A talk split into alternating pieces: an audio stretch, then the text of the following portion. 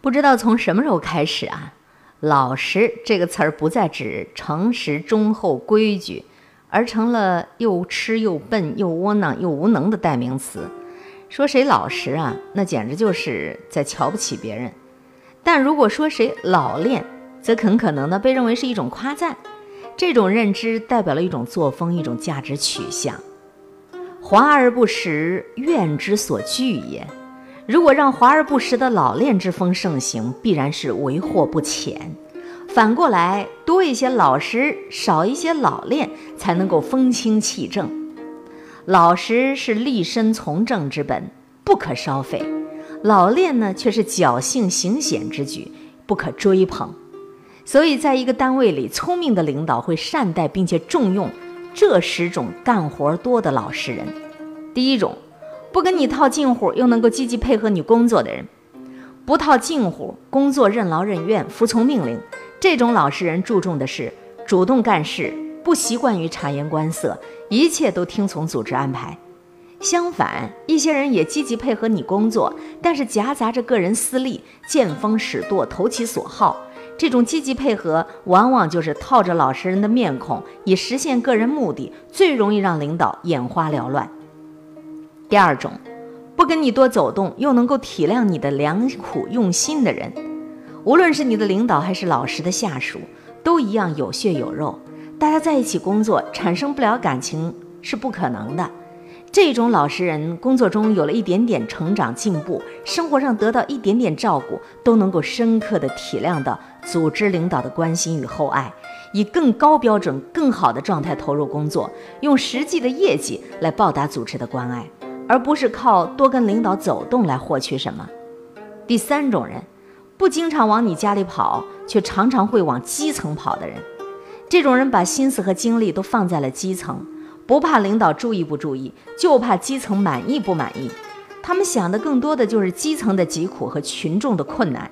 他们能够记住老百姓的门是朝东还是朝西开，却记不住领导家的门牌号码。如果领导不经常下基层，就不知道他们姓甚名谁，他们最容易被忽视和埋没，也最容易吃亏。第四种，不关心你生活的私事儿，却帮助群众排忧解难的人，这种老实人不琢磨人，专琢磨事儿。他们对领导的生活习性、兴趣爱好知之不多，对老百姓的需求困难却非常上心。对有一些领导来说，他们往往容易被看作不会来事儿、不懂道理、太木讷了、不机灵。但实际上，这才是干事儿的人。第五种人，不当面恭维你，但是能够自觉树立你威信的人。他们不习惯于说客套话，不会拍领导的马屁。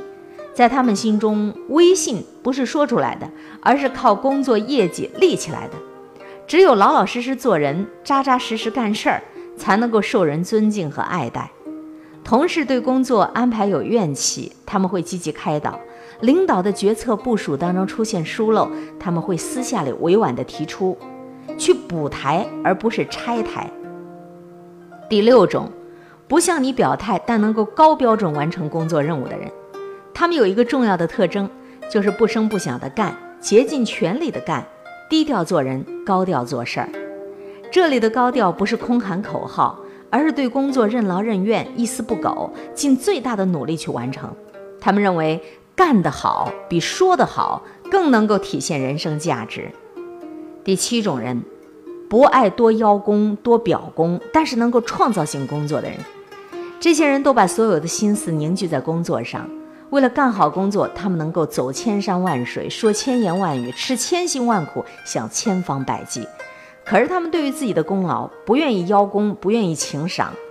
这样的老实人不加以关注和重视，时间长了就会挫伤他们的积极性和创造性。第八种人，不爱向组织提个人要求，但是有积极表现的人。这种人的表现业绩都非常突出。为了工作，甚至可以受常人难以忍受的委屈和痛苦，但是他们在个人进步面前，往往是难以启齿，不好意思开口，以致有的人到后来感叹：如果能够用这种工作的劲头去为个人进步跑门路、拉关系，恐怕早就功成名就。第九种需要你重用的人，就是不爱看你脸色行事，却又能公事公办的人。他们坚持原则，不徇私情，最能够保护人，当然也最容易得罪人。他们从来不看领导的脸色行事，只是依规章办事。但是跟有些领导唱反调，后果就很严重了。其实领导干部应该以拥有这种老实人的下属而自豪，因为他们才是你的保护神呐。第十种人，不喜欢给在岗的人烧香，又能够给离任的人送温暖的人。人走茶不凉，这种人不势利不图利，人前人后一个样，老老实实的对待人。即便是自己的领导离职了，依然尊重他们，关心他们。这种人为人厚道，说话实实在在，干事踏踏实实，为人本分，一点儿也不娇柔造作。看人呢，不仅仅要看能力，因为能力有的时候只是人的一个发展基础。有些人可能某方面能力不强，但是对自己的帮助和支持却很大，同样可以成为良好的合作伙伴。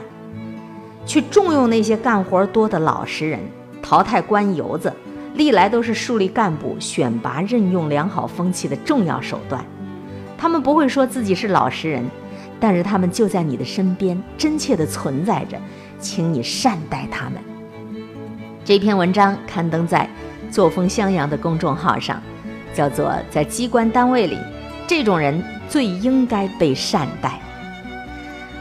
雾里看花，有时候我们看不清楚啊。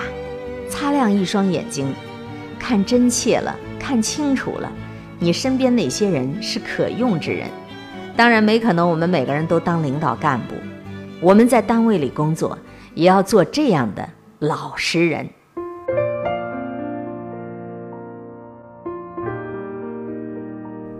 我和谁都不争，和谁争，我都不屑。我爱大自然，其次就是艺术。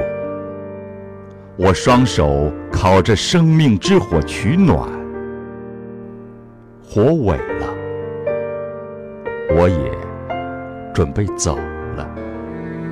最爱九零九，一切刚刚好。